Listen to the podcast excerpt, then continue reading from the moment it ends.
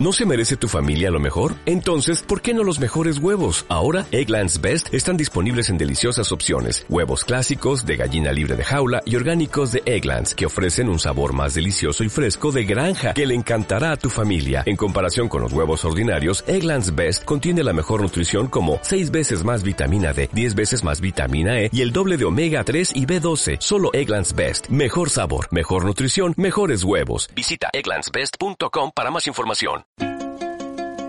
Antena Siruki. Acciones pequeñas, grandes cambios. Otra forma de comunicarnos. Bienvenidos a Antena Siruki. Hoy hablaremos de Greta Thunberg en América y después descubriremos a la sorprendente polilla Cuatro Espejos. Y a paso de hormiga, comenzamos. Hola, gracias por acompañarnos en Antena Siruki. Les saluda Adrián. Les recuerdo que en Twitter nos encuentran con el nombre de usuario arroba con guion bajo Siruki. Hola a todos, soy Linda. En Facebook nos encuentran como Siruki Educación Ambiental AC. Siruki se escribe con la letra S y la letra K. Hola, los saludos, soy More. Junto con Adrián y Linda somos parte de Siruki Educación Ambiental AC, una asociación civil ubicada en la ciudad de Morelia, Michoacán. Si quieren contactar a esta estación de radio en las redes sociales, busquen en Facebook V Radio 98.1 FM y en Twitter arroba V-radio.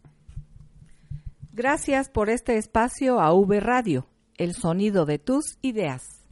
Es correcto, y por si no lo sabían, Siruki es una palabra purépecha que significa hormiga. Y así como las hormigas buscan alimento, nosotros buscamos nuevos temas para compartir. Así es, y, y bueno, queríamos empezar el programa de hoy acerca, hablando acerca de esta chica tan famosa en este momento que se llama Greta Thunberg. Es una activista eh, por, por, bueno, en contra del cambio climático es sueca y ya lleva pues prácticamente un año, ¿no? Este, en, en los medios está causando mucho ruido, ruido positivo. Y, y bueno, vamos a platicar un poquito acerca de, ella el día de hoy, pero para empezar quería eh, preguntarles a Linda, ¿no? Y a More, quien quiera contestarme. Eh, no, no, no, han, no, sé si han hecho alguna vez este viaje, pero si lo, si, si lo hicieran, ¿Cómo les parece la forma, la mejor forma de viajar desde Nueva York a Londres o de Londres a Nueva York? Pues lo primero que se me vendría a la mente sería en un avión, porque es lo más usual. Es, sé que son muchas horas, pero no son tantas como si te fueras en el mar. O sea, son como 12 horas, algo así. Digamos que es relativamente rápido. Entonces creo que eso sería. Sí, creo que yo también pensaría, lo primero es en, en avión. Volando, volando. Muy bien.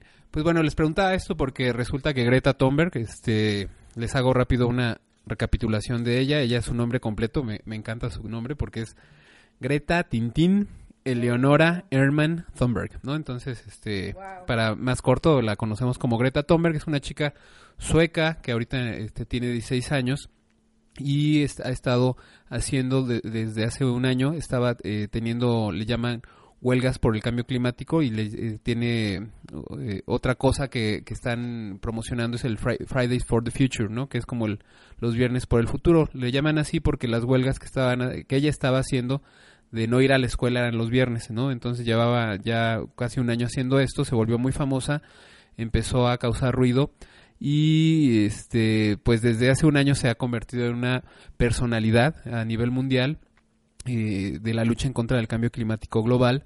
Y eh, hace poco la invitaron, o sea, ella es, está eh, trabajando mucho, este, dando discursos, este, la invitan a platicar en, en reuniones de la ONU y eh, principalmente se ubica en Europa, ¿no? Lo que pasó es que la invitaron ahora a hablar en una de las reuniones en la ONU, pero que estaba en Nueva York.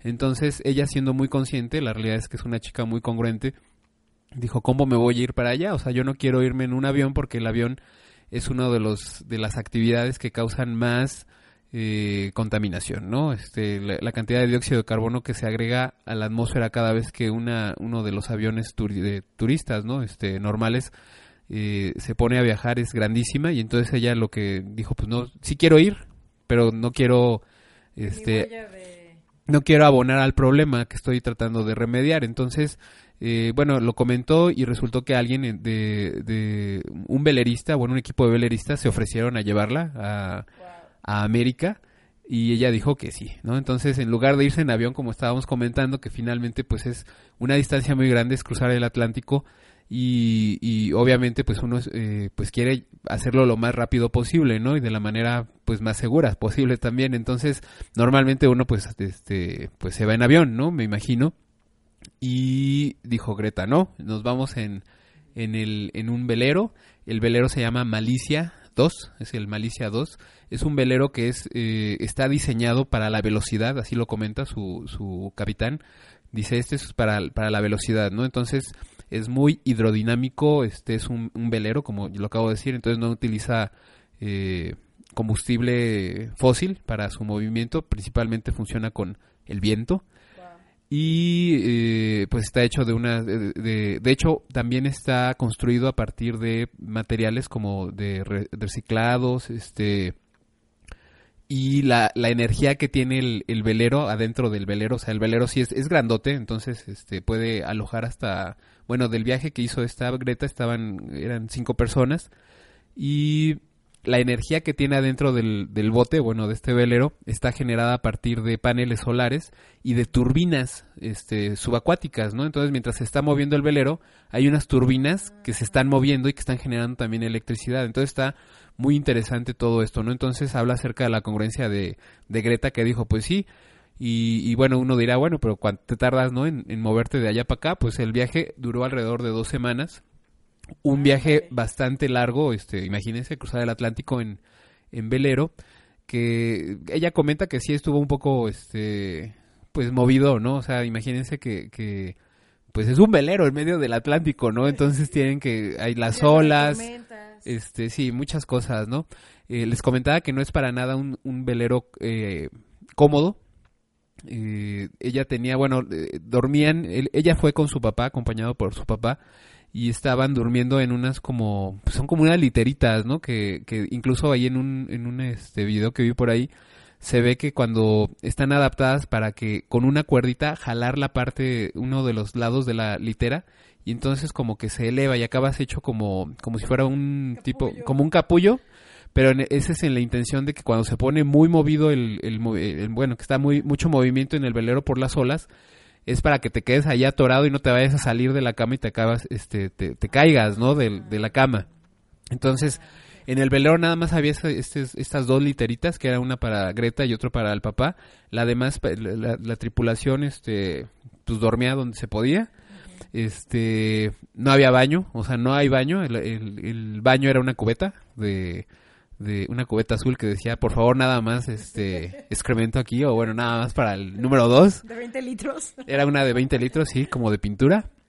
Y este, la comida, no hay cocina obviamente, entonces estuvieron comiendo este, pues cosas deshidratadas nada más.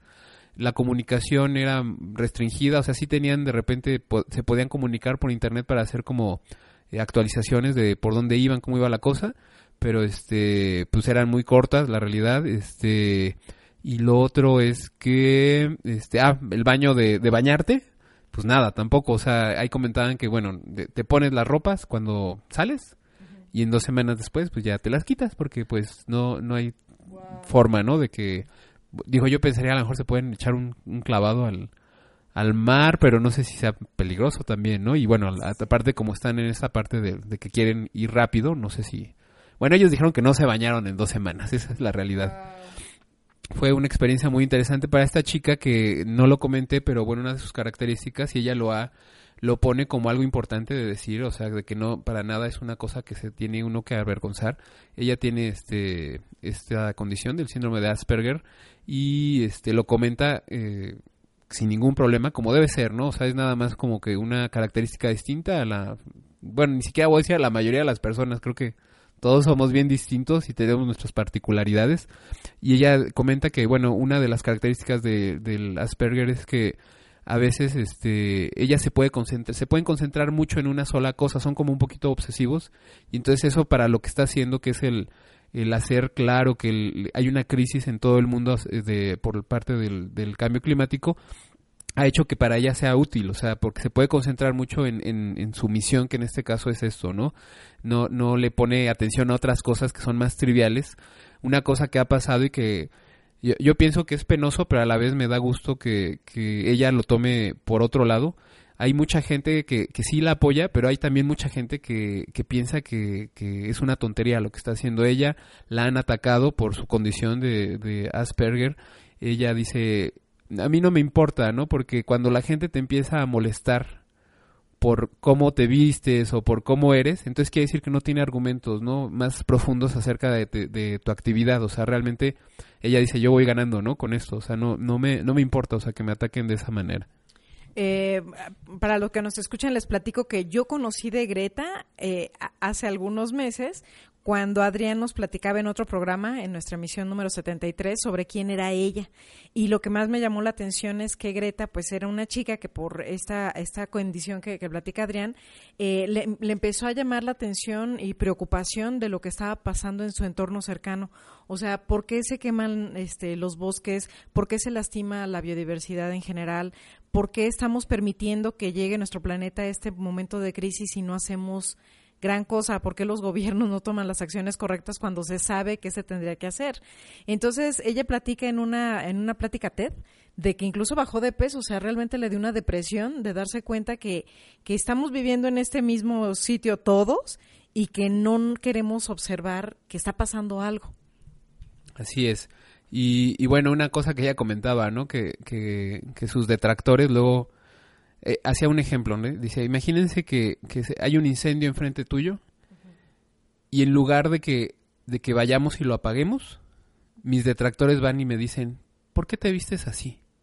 Mientras se está quemando, hay- hay un incendio grave, ¿no? Entonces así de, de absurdo es el razonamiento de algunas personas que, que la realidad es que yo no entiendo cómo no pueden aceptar el hecho de que sí tenemos un problema súper grave, ¿no? Y de que está ocurriendo y que es real y que, y que esta chica aparte se apoya mucho en datos muy científicos, bueno, científicos de todo lo que está pasando.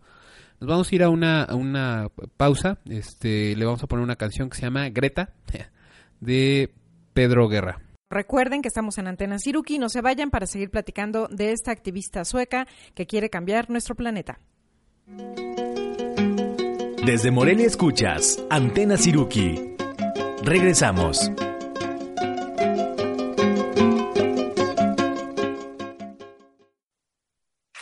Se llamaba Greta, como la famosa actriz, ni tan rubia, ni tan suelta, ni tan frágil, ni tan falta de complejos, ni tan ágil de reflejos, ni tan llena de carmín. Se llamaba Greta. Y era joven y feliz, esperando la llegada de algún tren en la parada, confundida sin saber que las heridas son el precio de vivir.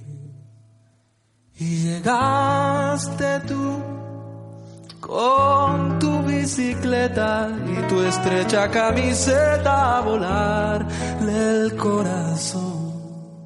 Y llegaste tú, pura dinamita, con disfraz de agua bendita a volarle el corazón. Se llamaba Greta y aprendió como la actriz a llorar por las esquinas y después como si nada a decir. Agua pasada, estoy curada, la estrategia de mentir. Se marchó el ladrón con y sin flores para Greta que esperaba en el balcón. Pero ya no hay más, ya no siente nada, ya olvidó aquella jugada, ya pasó lo que pasó.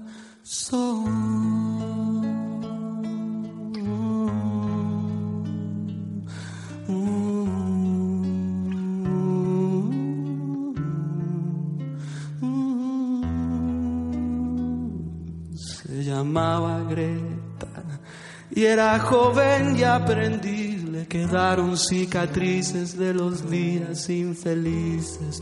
Engreído, mal nacido, consentido, ya no piensa más en ti.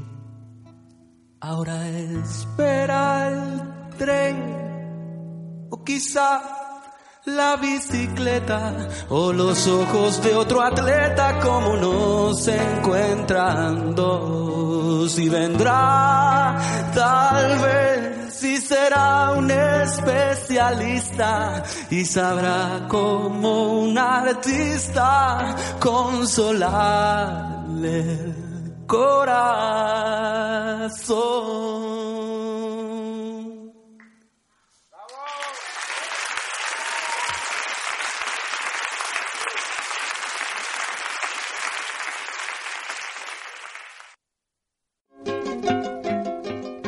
En V Radio, escuchas Antena Siruki. Continuamos. Ya regresamos, estamos en el segundo bloque de Antena Siruki y estamos platicando de Greta Thunberg y de cómo fue su viaje para llegar a América proveniendo, proveniendo de Suecia. Bueno, ella es, ella es sueca, pero bueno, salió desde Londres, ¿no? Desde un sitio que se llama Plymouth y este y, y recorrió desde Plymouth hasta Nueva York, ¿no? Que fue donde, este, ¿cómo se dice? ¿Atracó? Desembarcó. Desembarcó, ajá, exactamente, y este y bueno, ahí le preguntaban, ¿no? Cuando cuando llegó a, a Nueva York, ¿no? Que cómo había estado el, el, el viaje, decía, la verdad es que todavía se me están moviendo las, las piernas, o sea, abajo, el suelo abajo de mis piernas se sigue moviendo todavía, ¿no? Obviamente, imagínense, yo, yo la verdad, o sea, yo soy una persona que es muy proclive al, al- a los mareos, y entonces, este, la entiendo totalmente, ¿no? A mí me parece admirable totalmente el que alguien que, que aparte, pues, no, no, en su rutina diaria no es el, estar, este, navegando horas en un, en un velero, este, se haya echado ese, ese compromiso por, por tratar de ser congruente, ¿no? Con lo que está diciendo, porque sabía, ella sabía muy bien, o sea, que, que si ella iba a Nueva York en, en un avión, la iban a atacar aún más de lo que la atacan normalmente, ¿no? Había por ahí, estuve leyendo ayer, eh, eh, eh, ayer acerca de que hubo gente que le ponía cosas terribles, ¿no? O sea, políticos ahí en, en, ingleses que le ponían, pues, que tengan mucho cuidado porque hay muchos accidentes de, veleros en esta época, ¿no? O sea, como que... Y, y terrible, ¿no? Y lo bueno es que, pues, obviamente también hay mucha gente que, que levanta la voz y dice, oye, le dijeron a este, a este político, si, real, si tú eres un adulto ya hecho y derecho, es patético, ¿no? Que, que ataques a una niña que lo que único que quiere es resolver un problema, ¿no? O sea, que, que mal, o sea, eres... Sí le ponían patético y, malvado, ¿no? O sea, y realmente sí. Luego la, la persona esta se, se disculpó diciendo que era solamente un, una broma, ¿no? Pero me parece que es fuera de lugar totalmente que se ataque a alguien que, que, que lo único que quiere es resolver un problema en el que estamos metidos todos y que, pues mucha gente, tristemente, pero pareciera que, que todavía no se la cree, ¿no? Lo que pasa es que esta cuestión del cambio climático, eh, una de las reflexiones que hacía Greta es de que le sorprende que hay personas que todavía no asumen de que estamos en ese cambio, que no es que vaya a llegar, es que ya estamos en el cambio climático y eso ha tenido consecuencias de, de afectar a, a grupos humanos, a, ciudades, a islas, este, por supuesto, ni que hablar de toda la fauna, este, el, que los glaciares estén este, desintegrando, desapareciendo, son evidencias, no, no es mentira ni es, ni es un invento. Algo que a mí me gusta mucho de Greta es de que cómo ha generado todo un movimiento juvenil. Y entonces eh, han encontrado una razón de, de comprender dónde estamos parados y, darle una voz a los jóvenes. Exacto, y eso creo que es bien importante. Eh, yo creo que también nos ha pasado mucho a los adultos que, que cuando ah, los jóvenes este, tratan de proponer cosas, hacemos una disección muy, muy cercana de lo que están haciendo y en lugar de, de ver lo positivo y apoyar el hecho, este nos vamos para el otro lado, ¿no? Y nos volvemos muy juzgadores y les bajamos las ganas, ¿no? Entonces, creo que, que eso también es lo admirable, ¿no? El, el hecho de que ella, obviamente, tiene ella eh, eh, la fortuna de tener unos padres que son totalmente, que están apoyando lo que ella cree y que han, este, siendo, si- han sido congruentes, ¿no? Cuando ella, este, en la- deja de, utilizar, por ejemplo, ella trata de no viajar en avión para nada, entonces todos los, los tra- traslados que ha hecho ahí en Europa, normalmente los hace en tren, ¿no? Que también igualmente es un transporte que, que pues es más lento, ¿no? Que, que la normalidad, este, y sus papás lo han, la han estado apoyando todo el tiempo, ¿no? Entonces, creo que, que es muy admirable, ¿no? Todo lo que está haciendo esta chica. Y bueno, este, llegué a este tema también porque hace algún, unos días, este, yo estaba viendo una entrevista que le hicieron allá- ya en Nueva York, estando en Nueva York, a través de un, este, es un sitio web que se llama The Intercept y la estaba entrevistando otra señora, una, una señora que, que es este súper eh, activista, que es muy congruente, que levanta la voz y que la verdad también es una señora muy admirable, se llama Naomi Klein, que es autora de varios libros, uno en particular que, que fue muy importante hace algunos años, se llama No Logo, donde habla acerca del activismo, de cómo las empresas gigantescas este, pues nos están comiendo el mandado con vendiéndonos el hecho de que tenemos que consumir y no vemos todas las incongruencias que están pasando alrededor de todo este consumismo y de este modelo este, económico en el que estamos montados pues la mayoría de, de nuestro planeta, ¿no? Entonces Naomi Klein fue la entrevistadora de, de, Greta Thunberg, dos, entonces ahí como que se juntan dos personas muy importantes en el tema del activismo y ella le estuvo platicando, preguntando, ¿no? Acerca de cómo había sido el viaje, pues lo que les comenté un poco acerca ahorita. Decía que, que una de las cosas que, que le impactaron más llegando a Nueva York fue que utilizaban mucho el aire acondicionado en Nueva York. Y e, e, ella es así de clara, ¿no? O sea, de decir, ¿saben qué? Pues me parece que están haciendo esta cosa mal, ¿no? Entonces el aire acondicionado obviamente pues tiene mucho gasto de energía y es una cuestión pues sí necesaria, pero a veces se, abusa mucho del aire acondicionado, ¿no? Necesitamos, luego queremos estar en, en, total comodidad, ¿no? Cuando los sitios donde vivimos a lo mejor este, no son tan tan no, no adecuados quiero decir sino pero pero que no deberíamos estar gastando tanto el, estar tan fresquecitos no eso me hizo recordar que eh, nosotros pues tenemos un ventilador y la verdad es que hubo unas noches que estaban así todas calurosas pero la solución que encontramos fue poner mosquiteros cuidar que no entraron los moscos a la habitación y la verdad es que desde que tenemos los mosquiteros bajamos muchísimo el consumo de hecho creo que casi ni lo hemos usado el ventilador entonces es muy agradable dormir con la ventana abierta, ventilada y que te sientas fresco, porque a veces las casas están más calurosas que el exterior y, si abrieras tus ventanas probablemente se refrescaría. Entonces ciertamente uno como que ni, a veces ni está tan caluroso, pero es este querer que todo esté perfecto, hacia a como yo lo quiero. Así es, ¿no? y, digo, se entiende, pero bueno, parte del problema en el que estamos metidos todos tiene que ver con nuestra obsesión con la hipercomodidad, ¿no? O sea, no, no podemos permitirnos estar un poquito incómodos. Y el uso excesivo de energía que va relacionado. Así es. Y bueno, entonces estuvieron ahí entrevistando a, Naomi, Naomi Klein, a Greta Thunberg, este, hablaron acerca de, de esta parte también de los trolls. Los trolls son, son estos eh, personas que van y la atacan a, a, través de las redes sociales, este, de Facebook, de Instagram, de todas estas cosas, ¿no? Entonces lo que les comentábamos, o sea, ella Ah, dice que incluso le parece divertido, o sea, que, que se tomen el tiempo de estar... Pues sí, que bueno, ¿no? Me parece muy interesante y creo que, que, que, que, es muy, muy interesante una niña de, bueno, una chica de 16 años, o sea, tan joven que tenga ese pensamiento tan, tan, este... Juicioso. o sea, me parece, luego nosotros de adultos ni siquiera podemos llegar a ese, nos puede un comentario ahí en el Facebook y nos enojamos, ¿no? Pero este me parece muy muy saludable que ella lo tome así. Dice luego estoy viendo las redes sociales y, hasta quiero es, como estoy buscando cuál es el, comentario más más tonto no y me divierte mucho encontrarlos no entonces creo que ella está muy concentrada en lo que sabe lo que es importante y lo que no es importante eh, es otra ventaja no tiene un, un, pensamiento muy pragmático en el que no se queda atorada en, en ciertas cosas que no tienen importancia no este Uh, una cosa que también me pareció muy interesante y creo que es muy importante decir es que al mismo tiempo que ella es una activista por el en contra del cambio climático global, también es un activista este, para la aceptación de todas estas condiciones, ¿no? De, ellos lo llaman neurodiversos, o sea, porque realmente todos somos neurodiversos, o sea, tenemos condiciones distintas y el, el que ella no oculte ni le dé pena este, decir, bueno, yo soy una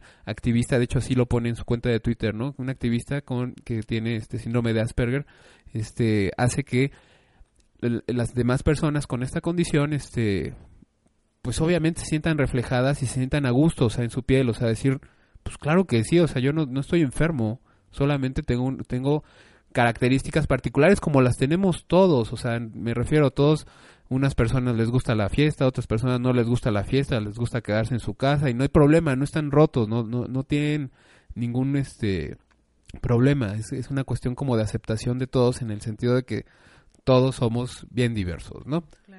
Algo que recordaba, bueno, me platicabas, es de que cuando estuvo, me regreso cuando estaba viajando de Londres a Nueva York, de que justamente a la mitad, del, bueno, en el, en el trayecto, se enteró de esta eh, quema que estaba ocurriendo en el Amazonas y que entonces eh, entró como un momento de, preocupación porque no, no tenían claro ni qué extensión ni hasta dónde estaban este, los daños que se estaban dando en ese que es el pulmón principal de oxígeno para nuestro planeta.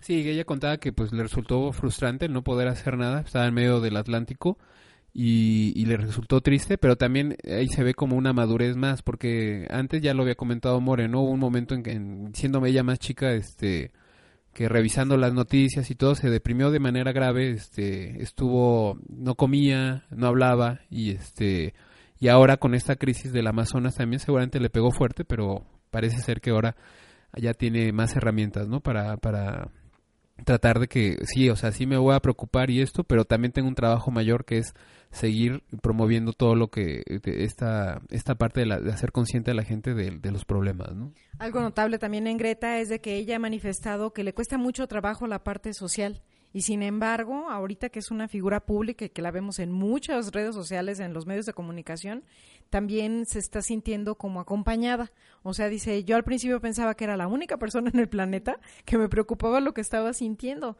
Entonces, eh, ha sido un descubrimiento grato el saber que hay más personas en el mundo que también estamos pensando en, en que las cosas sean mejores. Así es. Y bueno, ya estamos cerrando este bloque. Este, les comento que el 20 de septiembre va a ser el, el este, bueno, ella convoca una huelga, este, por el cambio climático y si bueno desde sus casas, este, sus escuelas están ustedes organizar algún evento, hay muchos recursos en internet también acerca de esto. Hay kits en donde te, te explican que puedes hacer pancartas, este pósters, o sea, puede ser una actividad eh, interesante dentro de un grupo este organizado, ¿no? Como de escuela, en el trabajo, este y creo que está dando un mensaje importante acerca de, a los gobiernos sobre todo, acerca de que sí estamos en una crisis y tenemos que actuar y los gobiernos tienen que actuar también, ya no estar este, tonteando. Ahorita regresamos. Desde Morelia escuchas Antena Siruki. Regresamos.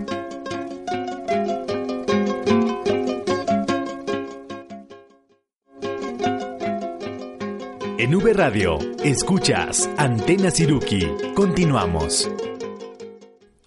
Ya regresamos, estamos en nuestro tercer bloque de Antena Siruki y solamente para cerrar el tema de Greta Thunberg, eh, sepan que en nuestro Facebook, recuerden que en nuestra página de Facebook hay un álbum que se llama Antena Siruki, donde les ponemos links interesantes relacionados con lo que platicamos.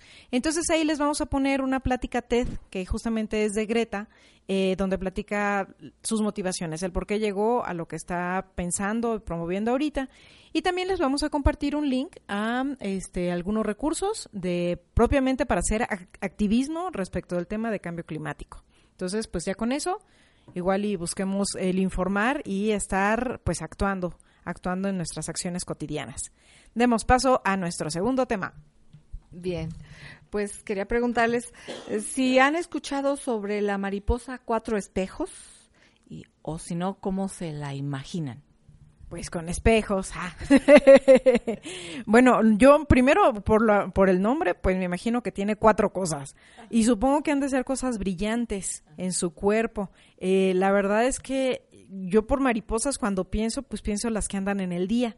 Las que te encuentras en la, en la banqueta, en las florecitas.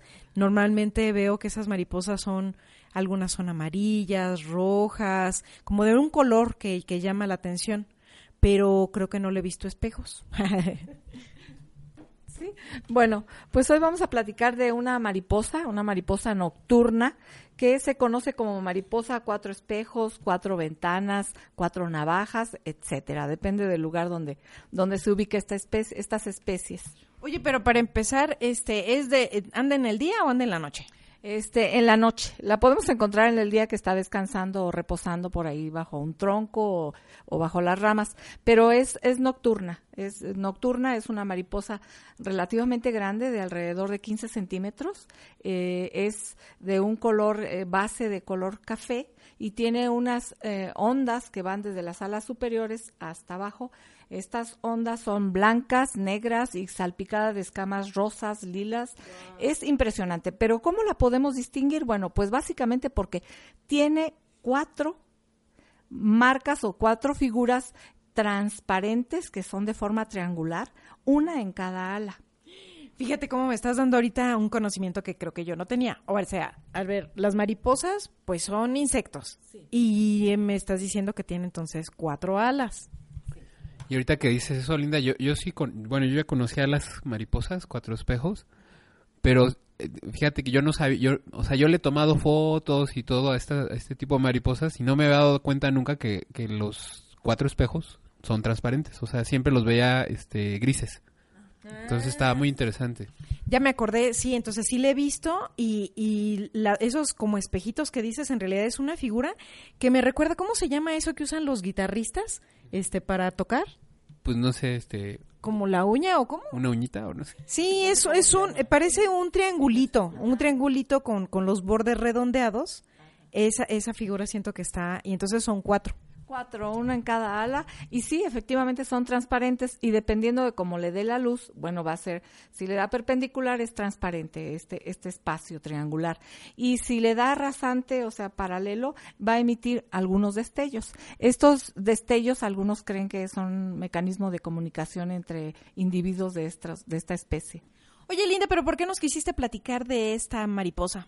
Ah, bueno, pues porque resulta que tuve, bueno, he tenido varias experiencias con ellas. Es una mariposa espectacular, para mí es, es hermosísima y bueno, la podemos ver aquí en la ciudad. Bueno, pues resulta que me habla un hermano que encontró unas orugas y me manda la fotografía, unas orugas eh, más o menos de 10, 11 centímetros, enormes, gordas, de un color verde precioso y además con unas bandas o unas líneas en cada uno de sus segmentos, una negra y una blanca.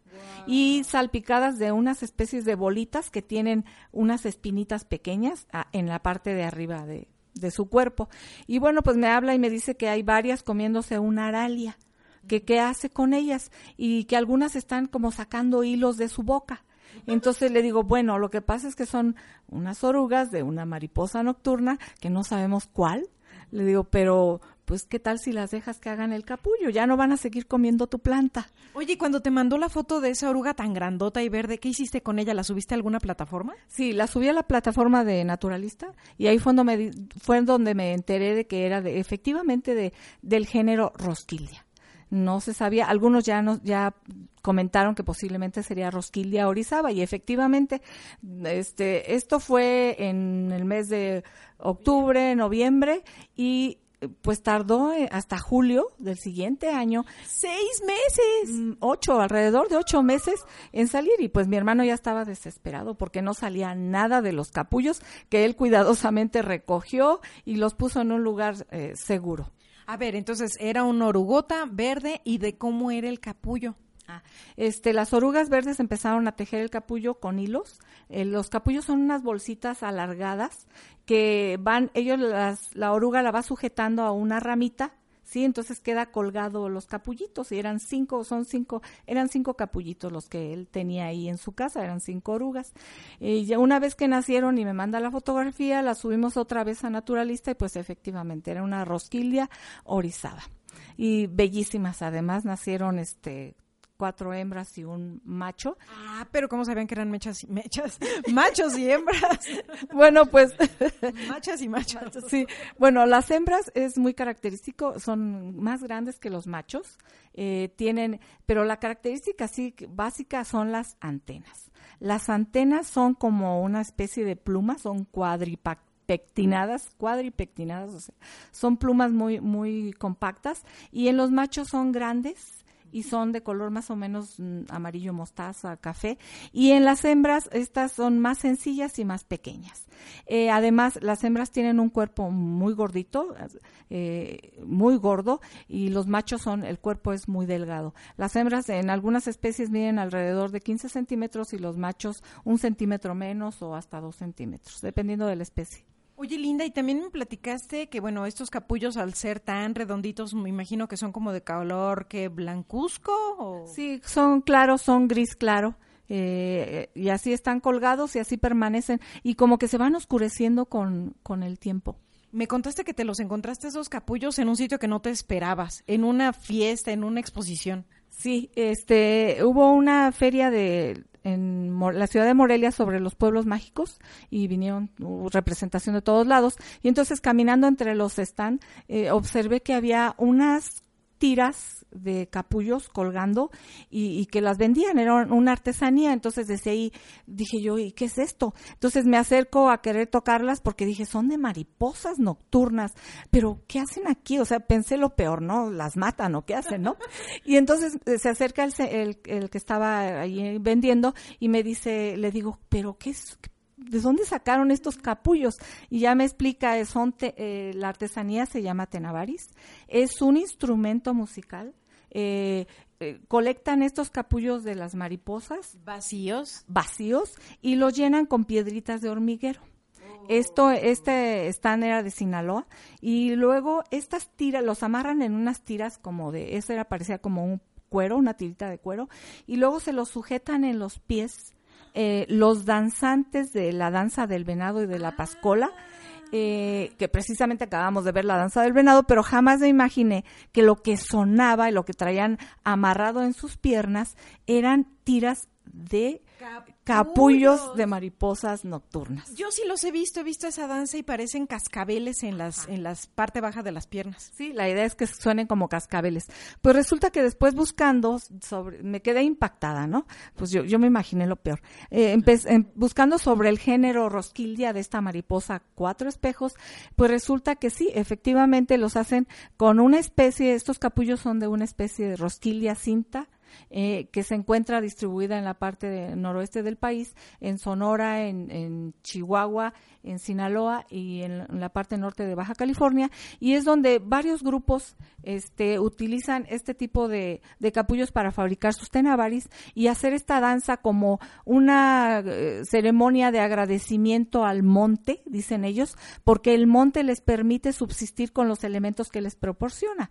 Eh, por eso la danza del venado pues tiene un venado tiene este utilizan unos guajes de una plantita una enredadera y utilizan los tenavaris los capullos de esta mariposa rosquildia no eh, que es una mariposa también cuatro espejos me hiciste recordar de que cuando uno habla de los gusanos de seda, o sea, de que se cosen con, o sea, sí, que, que sale la seda y la utilizan para hacer vestidos, este, este capullo que es más grandecito, ¿a, poco también con ese tejen?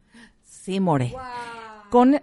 Hay dos especies en, en Argentina donde eh, se, se fabrica eh, seda con estos capullos de mariposa de, de la especie, del, de las especies de rosquildia.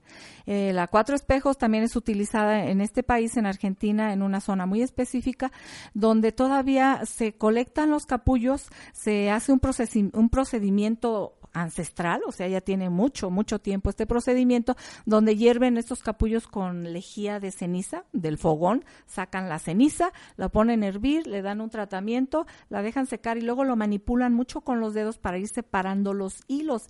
Imagínate, los hilos son delgadititos y luego los hilan de la manera tradicional como se hila la, la lana y obtienen ya sus carretes de hilo para tejer alguna prenda. Wow, está de locura, no me lo puedo imaginar. Oye, a lo mejor en Facebook le ponemos, les podemos poner el link, eh, por ejemplo, a Naturalista, para que vean más fotos de esta mariposa y la puedan reconocer si se la encuentran, porque al andar en la noche a lo mejor la gente las ve en el día y con una escoba le quiere dar. Sí, son mariposas que a lo mejor están también estigmatizadas, ¿no? Por, por ser nocturnas, por su color, pero si nos detenemos a observarlas, es una mariposa grande y es una mariposa espectacular. ¿Sí? Y bueno, considerando que mariposas eh, nocturnas hay muchísimas, es el 90% de las mariposas, y bueno, tenemos...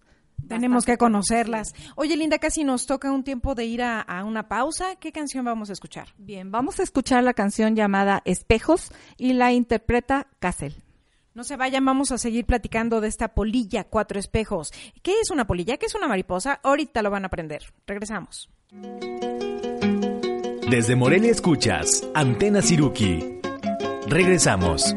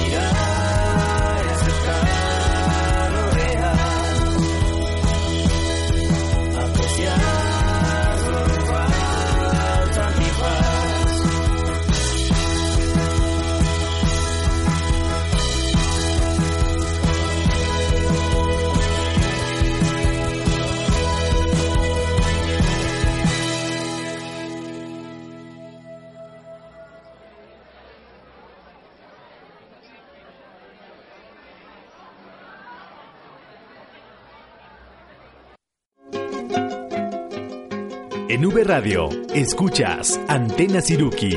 Continuamos. Ya regresamos, estamos en el último bloque de Antena Siruki y estamos aquí maravillados platicando de la polilla cuatro espejos, que es una mariposa nocturna que podemos ver aquí en la ciudad de Morelia y en otras partes de nuestro país. Pero a ver, Linda, platícanos, o sea, cuando yo pienso en mariposas y escucho la palabra mariposa, pienso en el día. Y cuando dices polilla, este, pienso en la noche. Eh, ¿Hay diferencias? ¿Las dos si son mariposas o no? Sí, las dos son mariposas. Este, dentro de las mariposas hay dos grandes grupos, bueno, uno más grande que otro. Uno son las mariposas diurnas, que son las que observamos con colores muy llamativos y que andan por ahí revoloteando siempre. Y el resto eh, serían el 90% son mariposas nocturnas, que también son conocidas como polillas. Pero todas son de, en el grupo de los insectos, ¿cómo le llaman? Lepidópteros. Pertenecen al, al, grupo de los lepidópteros y hay más o menos 180 mil especies descritas y de estas solo, el, solo el 10% son mariposas diurnas. El, el 90 son nocturnas.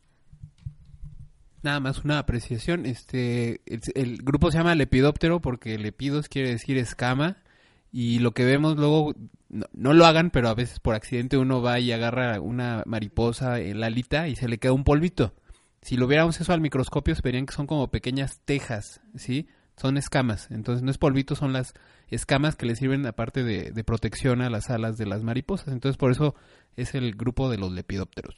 Muy bien, lepido, escama, tera, ala, ala con escamas. Excelente. Entonces, ¿solo un 10% son las diurnas y el 90% son nocturnas? No me he fijado.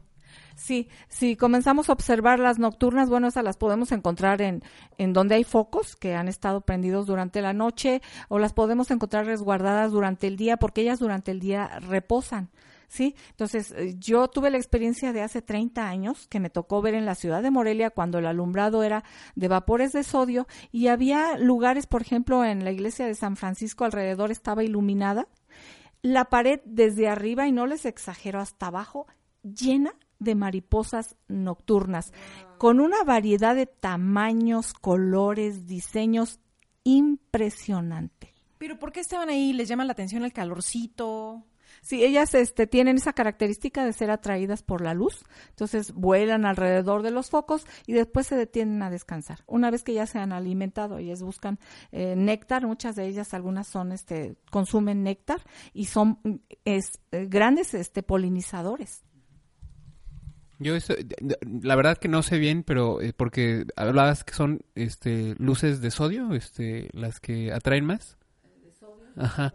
Porque no sé si si con el cambio de las de las lámparas ahora con el LED no sé si la luz, aunque nosotros los humanos la vemos como igual. como igual, no sé si si las longitudes de onda son distintas las que emiten las, los LEDs contra los eh, estos este vapores de sodio, ¿no? Entonces me imagino que a lo mejor los insectos en general como que detectan esas diferencias y entonces ya no ya no les llama la atención estas de, de LED, ¿no? Mm, quizás. Quizás. Incluso cuando se hizo el cambio de estas de vapores de sodio a vapores de mercurio, este, desaparecieron. Dejó, había una que otra y dejaron de estar eh, en los sitios donde yo recorría la ciudad durante las mañanas, muy, muy temprano, a las seis de la mañana, y a veces en la noche también iba a recorrer para buscar este, algunas especies de, de nocturnas. Bueno, es que han de saber que Linda desde hace muchos años es su especialidad y lo que más le encanta son las mariposas, bueno, las polillas que les llaman a la mariposa nocturna. Pero yo me estoy dando cuenta que tengo una gran ignorancia de la noche, o sea, de saber que hay esta cantidad de, de mariposas nocturnas, pero además que están haciendo una función de polinización. ¿Quién abre sus flores en la noche? Bueno, pues hay algunas especies. Eh, hace días me tocó ver este un esfíngido que cuando empieza, cuando ya el sol baja, cuando antes de que se oscurezca. ¿Quién es un esfíngido? Eh, son unas mariposas nocturnas eh, que vuelan, vuelan igual que un colibrí, de hecho, sí, así de rápido. Y me tocó verlas este, en, en las flores de lantana, sí, pero revoloteando, pero increíble. Y esto se ve cada año, más o menos durante julio y agosto que vienen estas, que se pueden ver aquí en Morelia. También tengo una fotografía de otro esfíngido, de otra mariposa nocturna, polinizando las flores también de, de otra planta que es este de ornato. Ay, una vez vi una flor de un, de un cacto bueno, creo que era, no era un cacto, era, era a lo mejor un tipo de euforbia, no sé. Era una planta que abría la flor como una estrella y era pestosa, pestosa, pero solamente abría en la noche. Y me di cuenta que llegaban muchos insectos, no solo moscas, de algunas abejitas, este, a lo mejor alguna, alguna mariposa nocturna también llegaba por ahí. Posiblemente, pero sí, este, son extraordinarias eh, como polinizadoras. Oye, y retomando esta especie, la- concretamente la polilla cuatro espejos, este, si lo usaban tanto para estas estos artesanías eh, de, de los danzantes, llegó, eh, eh, ¿cómo está su situación? O sea, la especie, ¿cómo está? Bueno, pues empezó a haber problemas. aparte del uso de, de- estos capullos para las artesanías, eh, también se empezó a sustituir el, el tipo de bosque donde ellas crecían, un bosque de matorral eh, seco. eh, se empezó a sustituir, se empezó a talar para, para áreas de cultivo donde se utilizaban herbicidas y todo esto hizo que disminuyera junto con, con el que las fueran a recolectar para hacer los tenabaris, las artesanías, que disminuyera la, la cantidad de capullos que podían encontrar. Esto generó cierta preocupación y alarma, porque además también estaban viendo que los vendían aún con el, con el contenido, o sea, con, Con la mariposa. con la mariposa dentro, con la crisálida, donde es, que es donde está la, la mariposa, y que bueno, queremos pensar que las, sacrificaban, y empezó a disminuir la cantidad de capullos que ellos podían encontrar, y las encuentran en una planta que se conoce como sangregado. En esta planta es donde se alimentan las larvas y después ahí mismo hacen su capullo. Entonces iban, buscaban la planta y recolectaban los capullos y vieron que cada vez había menos y que ya no podían hacer sus artesanías, los tenabaris, con estos capullos y comenzaron a utilizar materiales como pedacitos de mangueras, como algunos botes pequeños o, algunos productos de, de lámina que torcían y los hacían como, como un cascabel pero esto le, le quitó el significado o le quitó el valor cultural que tenían hacerlos con, con los capullos. ¿Por qué? Porque ellos utilizan estos tenabaris, son tiras de capullos que están llenos con unas piedritas que, buscan en los hormigueros. Les ponen cinco o seis piedritas y los están sonando para ver si se escucha como ellos consideran que se debe de escuchar. Los sujetan a una banda de que puede ser de, de piel y después los danzantes de la danza del venado y de los pascola se los amarran en, en la pantorrilla y empieza, empieza la danza del, del venado y se escuchan los cascabeles. Bueno, al disminuir la cantidad de, bueno, y, y se supone que estas danzas son para agradecerle al monte, ¿sí? El- para agradecerle que, que el monte les proporcione alimento, les proporcione lo necesario para sobrevivir. A mí esto se me hace bellísimo porque es una manera de, de retribuir a, la naturaleza y obviamente que ellos reconocen que estos capullos se utilizan cuando ellos saben que están vacíos, que la mariposa ya nació del capullo y se fue. Claro, se deforma toda, toda la, el origen, este, simbólico también con que utilizaban. Entonces ahora es una danza al plástico. O sea, oye, Linda, pero entonces, ¿está en alguna categoría de peligro? Sí, se hicieron investigaciones, sobre todo hay una investigación de un chico que es- se metió de lleno, el chico es de la comunidad y estaba estudiando en una universidad eh, para in- indigenista de, En el norte del país. Ajá, sí, y entonces este lograron que se aceptara en la norma 59 en la- de la Semarnap y está categorizada como este amenazada. A, como consecuencia de esto, de que ya fue protegida de alguna manera, se comenzó también a proteger a la especie de la que se alimentan y se hicieron propuestas para que se crearan mariposarios. Hay varios mariposarios en, en- en Sinaloa y en Sonora. En Cocoric específicamente hay uno donde se creó en el año 2018, o sea, tiene poco, y ahí lo que tienen son eh, las orugas, el- la mariposa que pone los huevos, la liberan, y este, y bueno, ellos tratan de, de seguir el ciclo, que es un ciclo relativamente largo, porque la mariposa pone los huevos, nace la oruguita pequeñita de 4 milímetros, comienza a alimentarse de las hojas del sangregado, y este, crece hasta 10 centímetros, y entonces se transforma, empieza a tejer su capullo. Y dentro del capullo cambia la piel de oruga por la piel de crisálida. Y adentro de esa crisálida se va a transformar en esta hermosa mariposa que después de alrededor de ocho meses eh, va a salir en la temporada de lluvias y nuevamente ella va a poner huevos y es hembra y se va a repetir el ciclo. Oye, Linda, y este, bueno, si esta, si esta mariposa es tan simbólica y te representa el estar tan cerca de la naturaleza, ¿ya se le ubicaba desde tiempos prehispánicos? Sí, es una mariposa que tiene una, muchos significados desde la época prehispánica. Eh, de hecho, se le conoce como la diosa Itzpapalot, Istli, que significa obsidiana, y Papalot, que significa mariposa, que sea la mariposa de obsidiana. Ay, como la obsidiana brilla, era así como sus espejitos. Exactamente. Y además por la forma de, de los espejos, que son de forma triangular, eh, triangular como si fueran unas este, lanzas de obsidiana. pequeños vidrios. Exactamente.